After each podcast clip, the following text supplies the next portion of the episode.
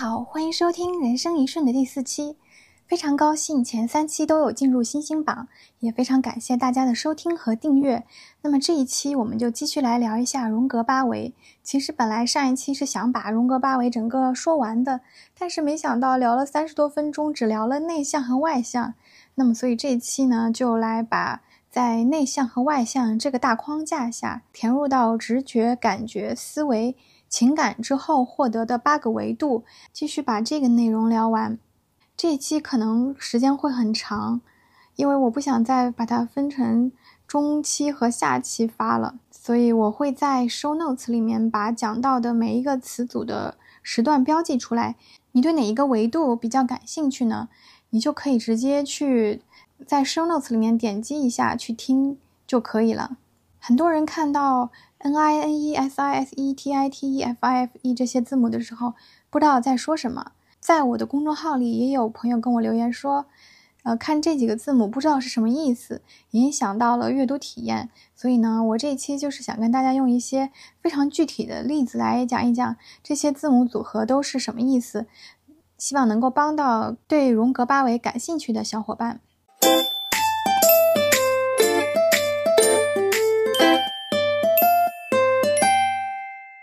内向和外向，要补充一些内容，就是在荣格看来，内向和外向它是一种先天的人格基础。比如说，我今天早上是爱，我下午就是 E；我今天晚上心情不好，我就是爱；明天早上我醒来心情好了，我就是 E。正常情况下，它是一个比较长期的一个状态，它是不会发生巨大的变化的。也就是说，I 人他是不会变异的，E 人也是很难变成 I 人的。如果一个人的内外倾性格被迫倒置或者调换的话，是会对他的这个身体健康造成极大的损害，有可能引发一些神经症啊，一些衰竭的情况。而且呢，内向和外向呢，它也不是通过这个外在的表现来定义的，不是说你的社交技能有问题，你就是一个内向的人。外向的人，他如果不懂去怎么良好的表达自己的情感，他在情感功能方面是比较处于劣势的，那他也很可能。虽然他在外面表现得非常勇敢的去表达了自己的观点，但是呢，他的社交技能或者人际关系其实并不是很好。但是一个内向型的人呢，他可能不太喜欢去交往，但是呢，他对于人的这个情绪洞察是非常强的。那么他也可能在一个社交场合里面反而表现得落落大方，让人感觉到非常舒服。这就涉及到了一个对人的一个情绪感知的问题，所以呢，我们第一个点就来说这个情感，也就是 F I 和 F E。首先呢，外倾情感，也就是 F E 主导的人格有 E S F J、E N F J 以及以 F E 为辅助功能，但是呢，实际上在社交场合或者在日常生活中，比他们的主导功能。更常用的 INFJ 和 ISFJ，对十六人格稍微有点熟悉的话，当我们看到 ENFJ、INFJ、ISFJ、ESFJ 这几类人格的时候呢，就会想到他们有一个共同点，就是他们都会比较去照顾周围人的情感，不会特别的自我中心。那么这就是外倾情感的一种表现。外倾情感呢，它是从主观的个人情感中分离出来的一种行为模式。它的表现就是合群、适应、和谐。比如说，我们常常会说，INFJ 戴面具、千人千面，会根据对方的这个情绪和状态，以及对方的需要来表现出一种样子。但这个样子不一定是他最真实的样子，只是他觉得对方需要他呈现出这个样子。这就是一种 FE 的表现。一般来说，外倾情感型的人，他虽然是。很愿意去满足他人的需求的，但他总体来说还是在遵从自己的内心去生活的。他并不是说会为了满足外界的需求就会完全的丧失自我，他只是说不愿意去和外界发生过多的冲突，尽量的追求一种和谐而已。还有外倾情感型的人，还有一个非常明显的特征，就是他会因为。满足了他人的情感需求而感觉到很开心，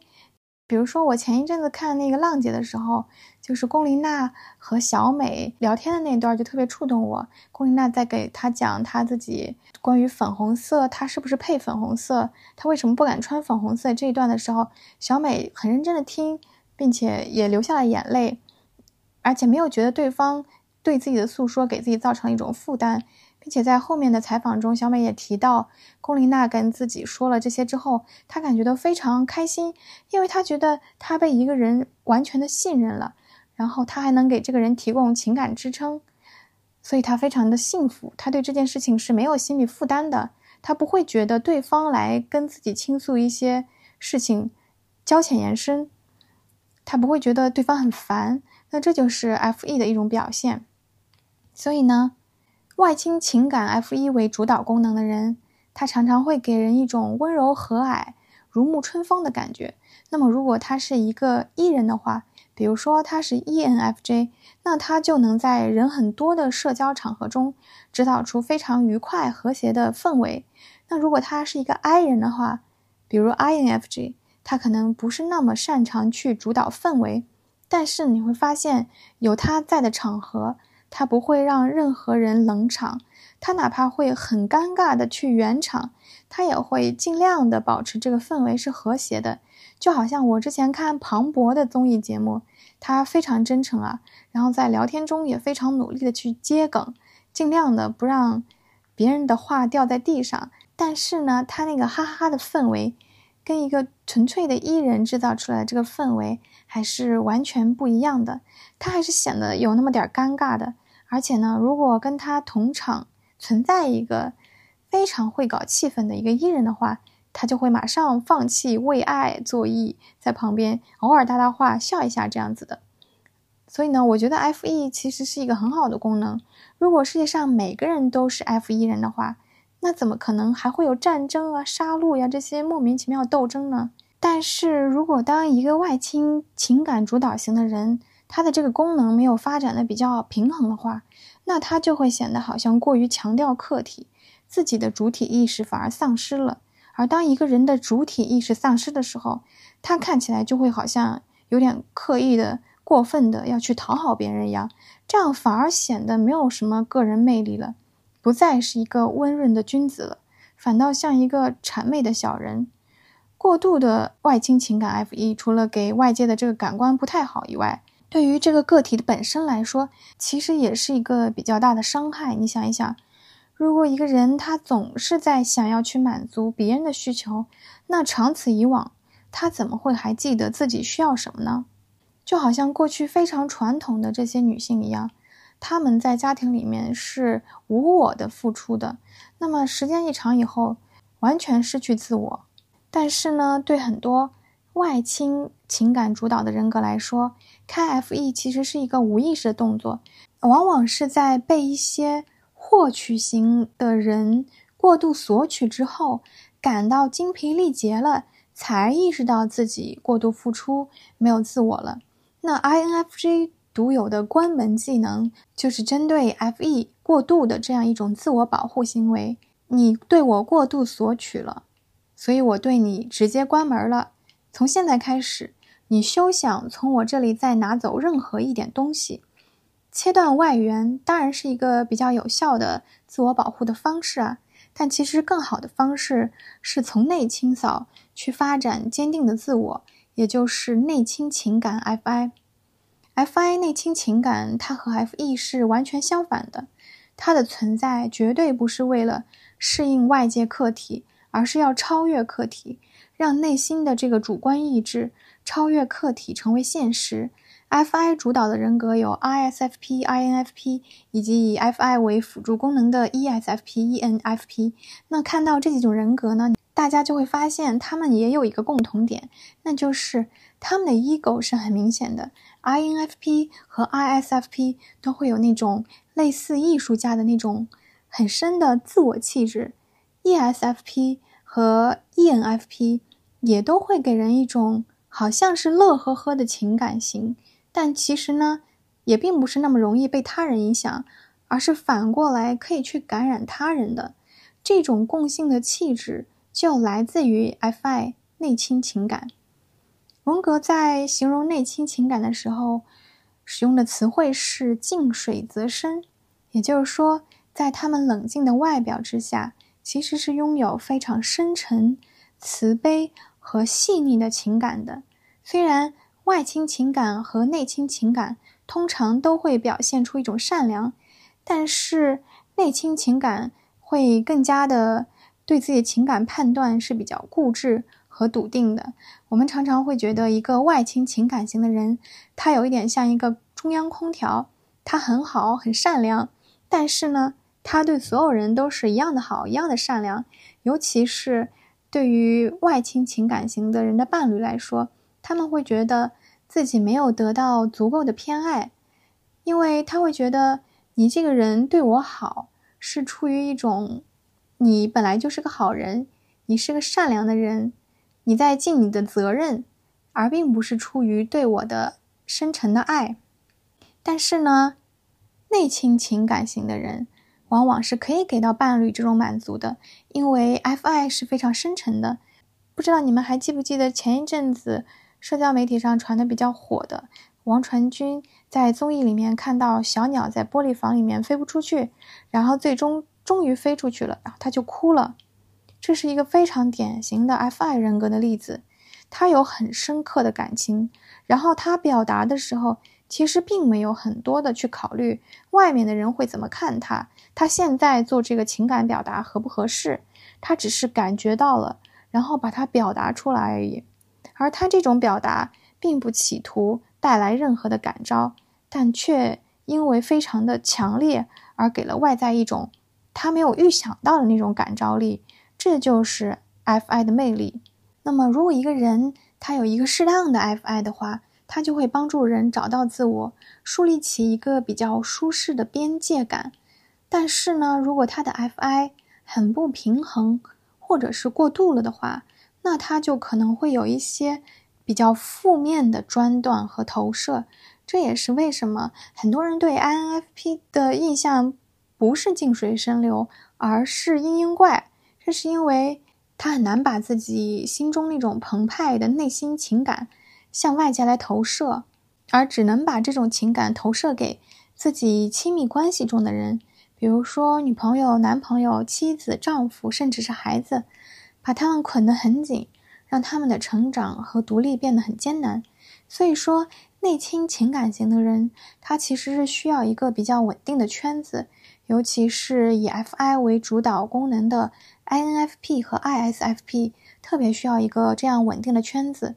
在这个圈子里面，至少有三四个是可以让自己放心的、安全的去表达自己情感的人，以免自己被这种长期的内心斗争消耗的非常疲惫。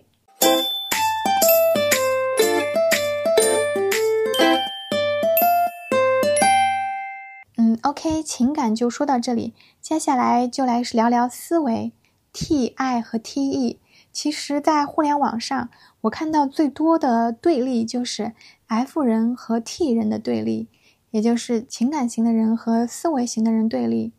情感型的人觉得，当自己对自己思维型的亲密朋友或者家人提出问题，或者表达自己的困境的时候，往往收到的是对方爹味儿的解决方案。甚至会被对方分析说，是你这里做的不对，你那里做的有什么问题，而让这个情感型的人变得更糟。但是呢，对思维型的人又觉得说，我都给你提供解决方案了，大姐，你还在这儿烦什么呢？难不成你烦就得我陪你一起烦吗？你这个负能量传递者，以后有事儿别来找我了。给你提供方案了，你还都不行。难道非得我陪着你一起哭吗？而且 T 人最不能理解的就是一个很熟悉的 F 人会对他们说：“我不需要你提供任何解决方案，我不是来问你建议的，你就听我说就好了。”这会让 T 型的人感觉非常不理解。但其实问题出在哪里呢？可能情感型的人他对情绪的要求会更高一点，但是对思维型的人来说。他对情绪又有明显的抑制。荣格也说过，一个典型的思维型的人，他会有明显的抑制情感的倾向。他可能会轻视艺术、兴趣爱好和友谊，然后对于情感型的人造成困扰的这些事物，可能就压根儿不是思维型的人会在乎的东西，所以矛盾和分歧就此产生了。在和和孙雄关于思维和情感的论述里，有一个非常好的例子，我觉得可以用来解释情感型的人和思维型的人对立的根本分歧点。他是这么说的：有一个人，他的亲人去世了，他很难过的去问这个主治医生说：“他为什么会死呀？他为什么会离开我呀？”然后呢，这个主治医生就说：“因为他的头部外伤很重。”你说这个回答他不正确吗？他非常正确，但是呢，这种理性的思维型的回答，它并不能减轻这个人情感上的痛苦，因为情感型的人，他常常不是自己没有解决方案，不知道怎么去做，或者不知道为什么，而是卡在了这个情绪里，但这个情绪呢，它是不能通过提供一个思维型的解决方案而得到释放的。而是需要对面这个人和他一起站到心灵的层面去共度难关，重新找回一种平衡。所以，F 型人和 T 型人的根本分歧点是，情感型的人他提出的是一个 Why 的问题，但是思维型的人给出的是一个 How 的答案。所以表面上是给了解决方案，但实际上并没有解决心灵的问题。这也是为什么对于情感型的人来说，思维型的人常常给到的安慰是不起作用的。你再举一个例子啊，当一个小朋友很好奇的发现风吹动了树叶，他会问：“为什么会刮风呀？”你当然可以选择去给他一个风是怎么刮起来的物理学解释，但这个 how 的解释其实是不能完全覆盖孩子想要的那个 why 的回答的。因为在他这个问题之中，他还包含了一些好奇的、天真的、渴求的这种情感因素。但是呢，如果你先去肯定他说哇，你的观察力好强呀，居然发现了这个风吹动树叶这个自然现象，那我们一起来查一查为什么会刮风，风是怎么来的，然后再去讲原理。这种回答呢？就既满足了孩子的情感需求，也满足了孩子对知识的渴求。所以，当我们去看到一个情感型的人去向自己思维型的好友或者是恋人提出自己的问题时，如果对方能先表示对情感型的人的理解和共情，再进一步提出自己比较擅长的解决方案，或者是问一问对方：“你需不需要我提供给你解决方案？”还是只要我陪着你，抱抱你就好，这个矛盾就能大大减少。而做到这样，其实仅仅需要一点点的共情技能就可以。这也是为什么大家常常会觉得 INFJ 人格能够给到自己又暖心又有建设性建议的安慰。这是因为啊，一个发展的比较好的 INFJ，他的外倾情感和内倾思维都是非常发达的。他可以从情感和思维两个方面都给到对方他想要的那种安慰，而当一个人他主要是以思维为主导功能，而情感处于一个劣势，或者是处于一个盲点功能的时候，那么他可能就很难给到他亲密关系中的人想要的情感支持，尤其是当对方是一个 F 人而不是一个 T 人的时候，这个关系就很难维持。那这个时候呢？可能就会要去学习一些给予情感支持的技巧，比如说，当一个 T 型的人给对方去提出自己的建议的时候，不要一上来就用反问句，显得就很像个杠精，而是试试那种三明治式的说话方式，把对方的建议和不认同夹在中间，在开头和结尾都给到对方的观点以肯定。这样一来，可能就会发现，好像别人更容易接受自己的观点了，人际关系也变得更好了，然后自己也会更愿意去发展自己这个情感功能。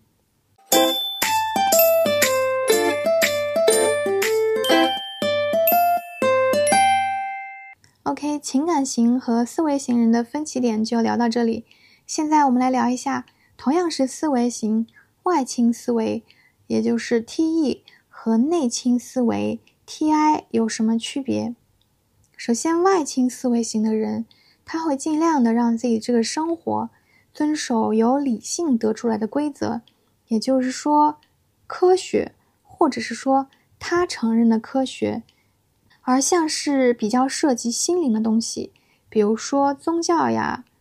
哲学呀，或者神秘学呀、玄学啊这一类东西，他其实是不太信的。他如果信呢，也是基于时代，或者说他所处的社会规则对他的要求。比如说，他可能出生在一个有宗教信仰的家庭，或者他所处的时代就是一个宗教时代。也就是说。他即便是相信有关身心灵的东西，也并不是基于自己的内心，而是基于对外部客观事物的认同。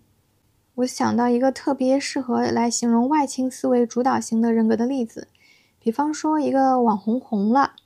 外倾思维型的人，他会倾向于去分析他为什么会红，他的商业模式是怎么样的，怎么样可以把它复制出来。那在这个过程中，他肯定是可以总结出一些套路的，但是呢，他也会忽略掉一件很重要的事情，就是这个人红起来的时候，其实往往是没有一个什么设想好的套路的，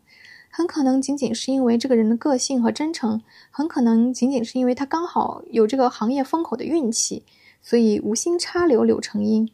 但是外倾思维型的人，他会总是预设。别人是带着一种功利性思维的，并且试图去总结出一些套路。他们是特别去喜欢分析和总结一套模式，然后把这套模式去进行一个标准化、流程化的。这当然是一个非常好的功能，尤其是对于现实世界积累财富来说，外倾思维是一个非常重要的工具。一个平衡发展的外倾思维型人。它强调的是实用性、有效性、普遍性、客观性。它会是效率、建构、积极、客观的化身。像 ENTJ、ESTJ 以及以 T E 为辅助功能的 ISTJ、INTJ，都是我们刻板印象中容易去在现实社会中积累物质财富的人格类型。这也是跟他们以 T-E 为主要功能是脱不开关系的。但是呢，如果一个人过于的陷于这种僵化的外倾思维模式中，那么他可能就会显得像一个失去自我思维、专横无理的客体的附属物，变成一个物化自己也物化他人的工具人。比方说，他可能没有一个纯粹的兴趣，他这个兴趣爱好必须是能够提供一些实际收益的，否则呢，他就不可能爱好。就好像上学的时候看书学习，如果明确考试是不会考的，就绝对不会产生去看去了解的兴趣。过度的外倾思维就是这种思维模式。那么这种思维模式实际上是一种去除好奇心、去除天真的一种思维模式，对一个人的长期发展来说，其实是百害而无一利的。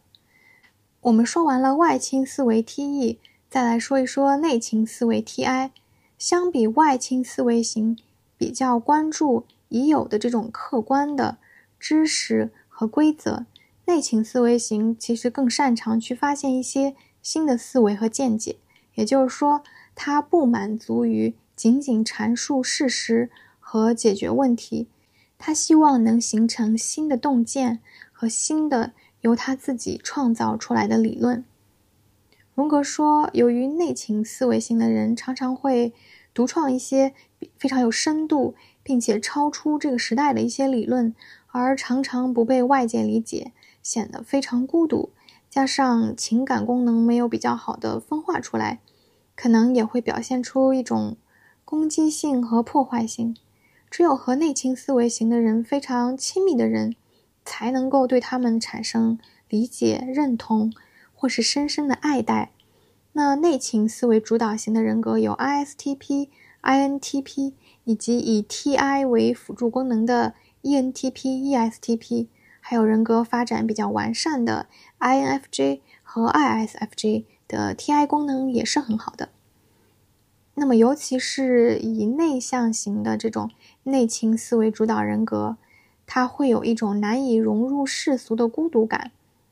还是需要稍微入世一点，给自己一点平衡，不然的话，这个人看起来就好像是一个非常伤感自恋的、与世隔绝的孤岛。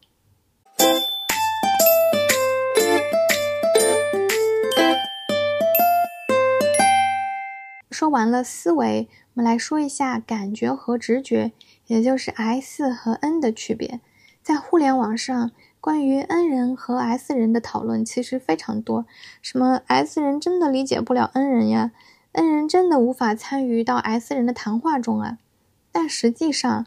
感觉指导身体，直觉统领心灵，缺了任何一种能量，这个人都是不完整的。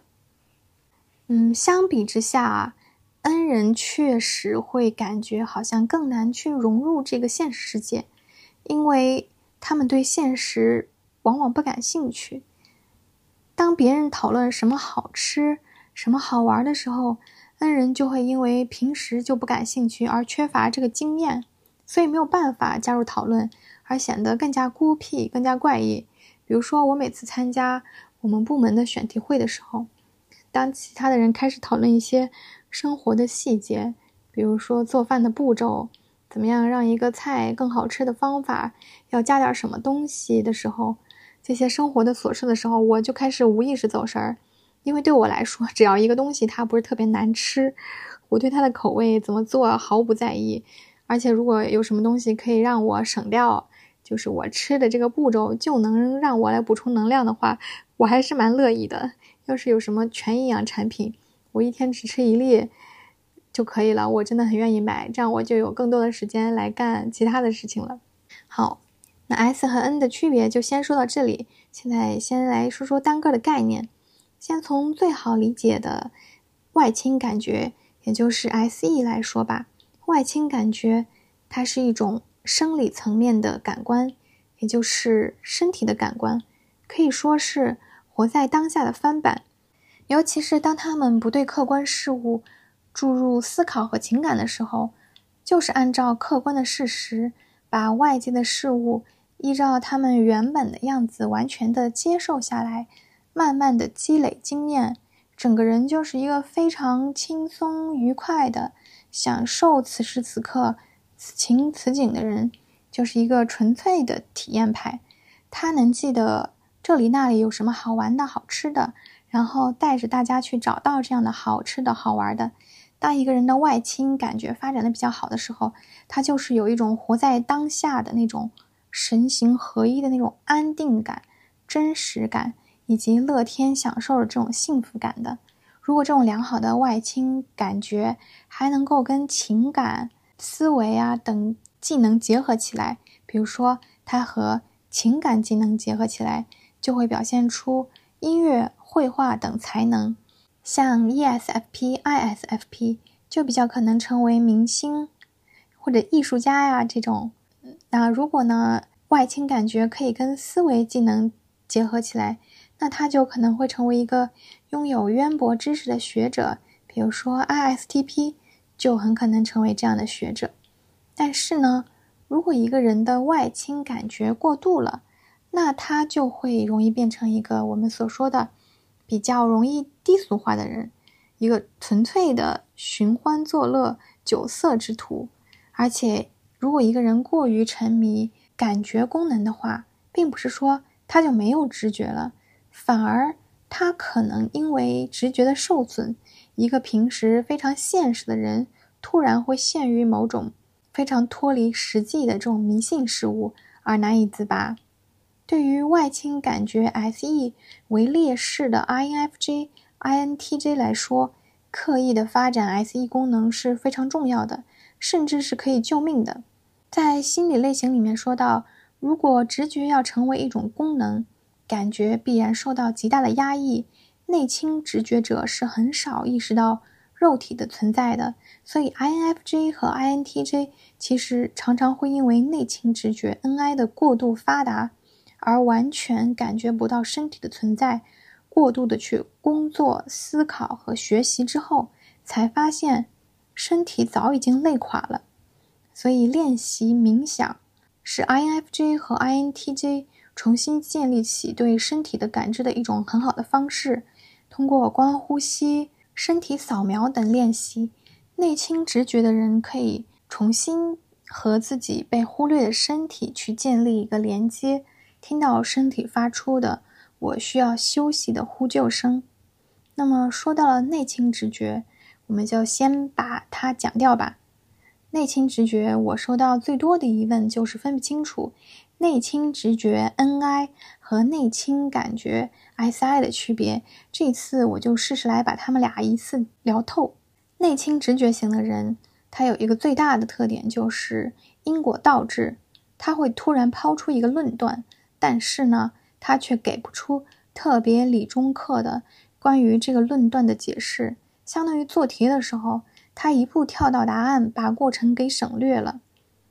荣格将这个功能叫做零视透视。有句笑话说，科学家好不容易爬上山顶，发现哲学家已经坐在那里，就说的是 N.I 这种神谕般的超越时代又缺乏推断过程的感觉。N.I 人是非常孤独的，因为他们常常说一些在别人看起来莫名其妙的结论，但是呢，又给不出一个合理的解释，一个科学的解释。而且，一些直觉能力过强的 N.I 人，还会因为他的思想意识太超越时代，而难以逃脱被同时代人唾弃和不理解的命运。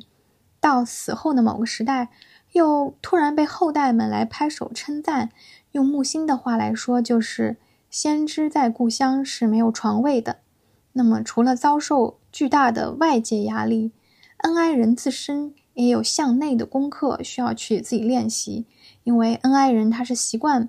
化繁为简，直面事物背后的本质和规律的，又常常因为这种直达山顶而跳过观赏沿途风景的这个过程。而感到人生无意义，所以对内倾直觉 N.I 型人来说，活在当下的 S.E 功能真的是可以救命的重要功能，一定要去刻意的练习。还有一点是，作为一个同样是 N.I 人的 I.N.F.J，我深刻的感觉到不要和人去交浅言深，因为 N.I 是很喜欢讨论一些关于事物本质的话题的，但是呢，这个结论。常常并不是普罗大众感兴趣或者能够接受的。当你表达出来的时候，你可能会承受一些让你感到非常痛苦的不理解，而且你也没有办法给出特别理中客的解释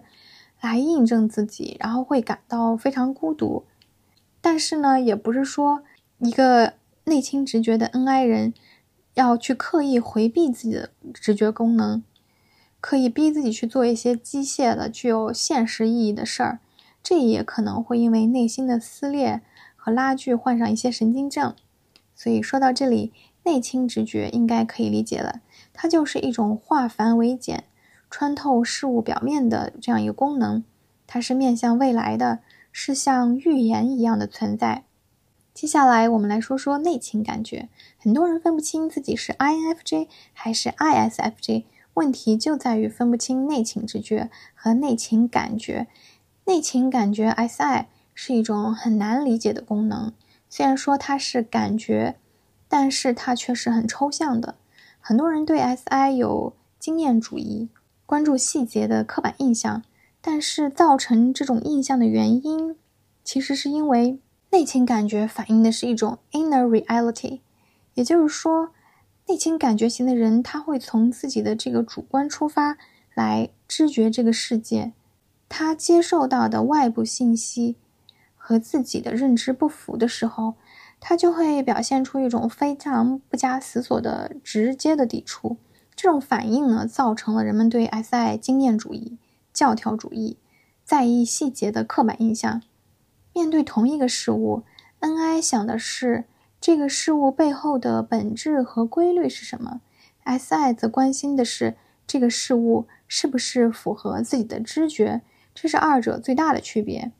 而且，一个 SI 功能发展的比较差的 NI 人，还有一个很大的特点，就是如果他不刻意去调动这个内倾感觉功能的话，他日常几乎就用不上这个功能。比如说，我妈妈她是一个非常典型的 INFJ，她的直觉功能发展的非常好，做立体几何之类的抽象数学题，她说不上为什么，她就知道在哪儿该搭哪条线。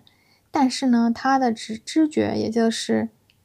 内倾感觉发展的就比较差，东西就在他面前，他看不见。然后在路上呢，他经常就是陷入自己的这种思考之中，后面的车在按喇叭，他听不见，他感觉不到外面的世界。而且他还有一个点，就是他特别脸盲，跟别人聊完天之后，他不记得这个人长什么样子，不记得这个人穿什么衣服，他对这些都没有印象。但是呢，你如果让他刻意去记别人的脸，他也不是记不住，他也可以在一两天内就记住班上几十个学生的脸，而且和名字完全对号入座。只不过这个功能是需要去刻意调动的，它不是像 NI 一样无需发动就可以自己展开的这种被动技能。很多人会说，因为自己是 INFJ 或者 INTJ，所以 SI 差。表现为记忆力不好，这完全是心理功能和生理功能的混淆。我认识的 INFJ 和 INTJ 记忆力都特别好，甚至有过目不忘的照相机记忆。SI 功能和记忆力其实毫无关系，它只是一种在面对事物时。更倾向于去调动自己的知觉的功能而已。也就是说，一个内倾直觉型的人，他不是没有感觉，只是他更倾向于去调动直觉；而一个内倾感觉型的人，他也不是没有直觉，而是他更倾向于在面对事物的时候，首先调动自己的知觉功能。SI 强调的是一种对客体的知觉，只不过这个知觉它不一定是对。现实的真实还原和反馈，而是像一面奇幻的镜子，它照见的是自己的意识，而不是真实的客体。所以很多时候，它并不是对客体的一个客观的还原，而且相反，它很有可能是一个对客体的完全的扭曲。有一个 SI 主导功能小妹妹跟我讨论过这个话题。他跟我举了一个 SI 的例子，他说他一直把他的室友的一个挂书包的架子知觉成白色，但实际上呢，那个架子是粉红色的。有一次呢，他就指着一个白色的东西，对这个室友说：“这玩意儿和你架子颜色一样。”然后他室友说：“不是啊，他的架子是粉色的。”然后他们俩就就这个问题辩论起来。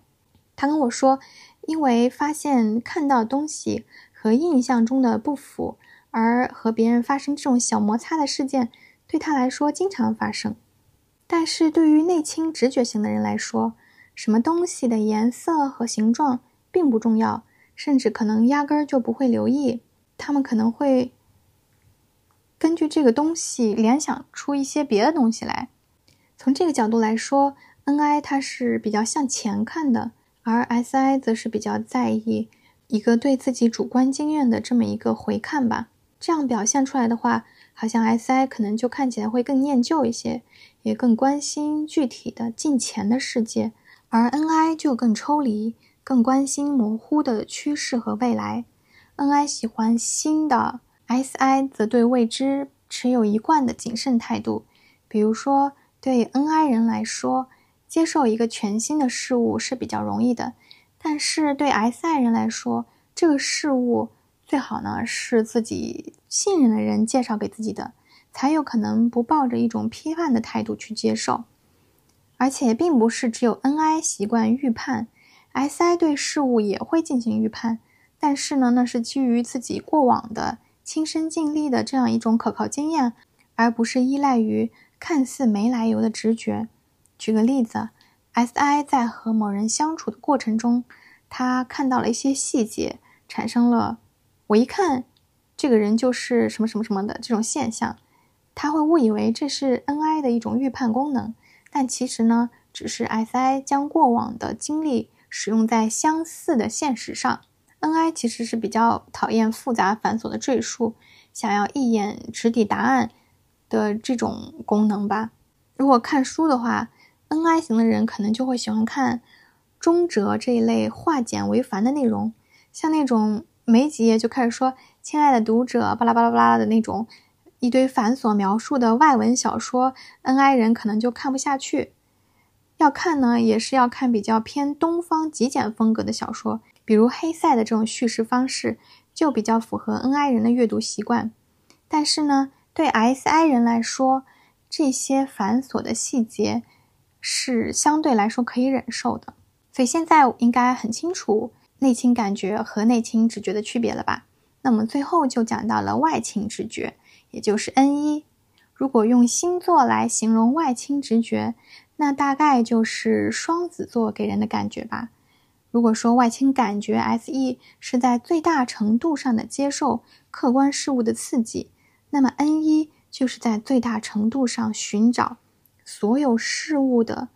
另外一种可能性。N 一总是在寻觅新事物的道路上，一旦这个事物不再有任何需要 N 一去预测的地方，N 一就会转头开始寻找新的有趣事物、新的可能。如果 N I 是一条非常专一的线，那么 N 一就是一张有很多点想要去捕捉的网。因此，荣格这样评价 N 一，他说：“自然这种态度具有极大的危险性，因为外倾直觉者会太过于容易将他的生命耗费在事物和民众身上。他将他的生命的丰富性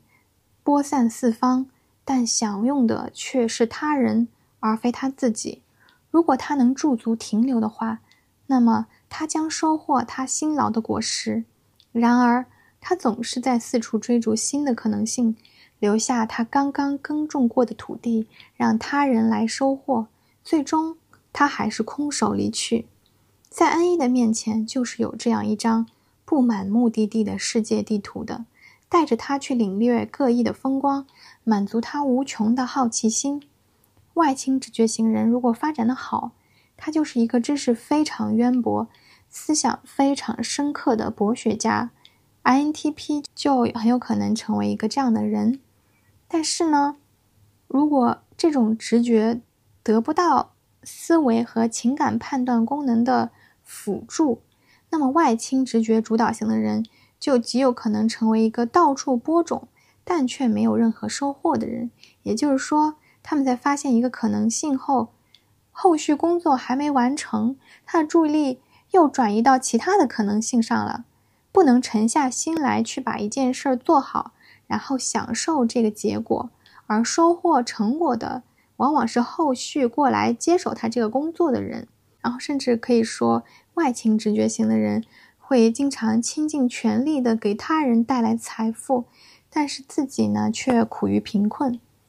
讲到这里，我们会发现。八维的每种功能都是有它的优势和劣势的，都是有一个需要把握的度的，没有谁是更高贵的，只不过刚好可能这个功能比较符合当前社会发展的需要，所以更加容易去实现自己的价值，而显得好像比较重要罢了。正如荣格所说，人的自我完善正是从认识到自己的劣势功能开始的。希望这一期播客能给。收听到的每一个人，在自信发展的路上提供一些方法，同时呢，也能给大家一个更好的去理解和支持他人的一些思考的角度。如果这期播客能够为促进人类和平献出一点点力量，那我就觉得非常的满足和幸福啦。感谢收听，下次再见喽。